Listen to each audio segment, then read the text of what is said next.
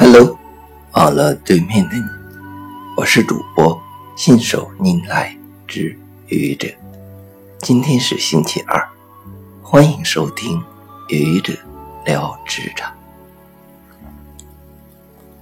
在职场中，他是我的上司，在某种程度上对我有生杀大权。于是，对于他，我恭恭敬敬。小心翼翼的勤加请示，省得哪天给他留下了不好的印象，那可吃不了兜着走啊！耽误了自己这么多年在工作中的付出，因小失大。可是，当他不懂装懂，对我横加指责时，我实在忍不住爆发了。结果可想而知，胳膊是不可能拧过大腿的。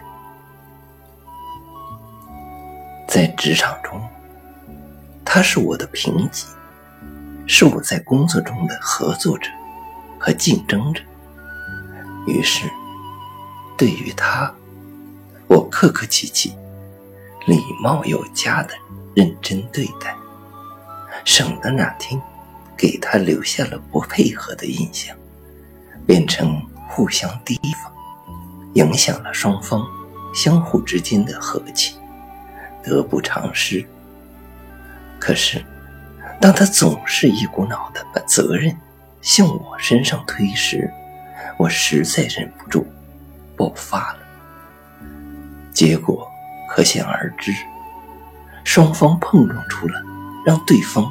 难以接受的火花，在职场中，他是我的下属，同时，也是我们团队的骨干。于是，对于他，我用人之长，发展培养他，让他体会到成长以及成长的快乐。可是，当他对我，不屑一顾，缺乏基本的尊重时，我实在忍不住爆发了。结果可想而知，一个不该发生的故事发生了。从以上三个例子中，我发现发脾气真的是一点作用都不起，无论是对于上司、同级。还是下属，如果非要说起了什么作用的话，那一定是让事情更糟了。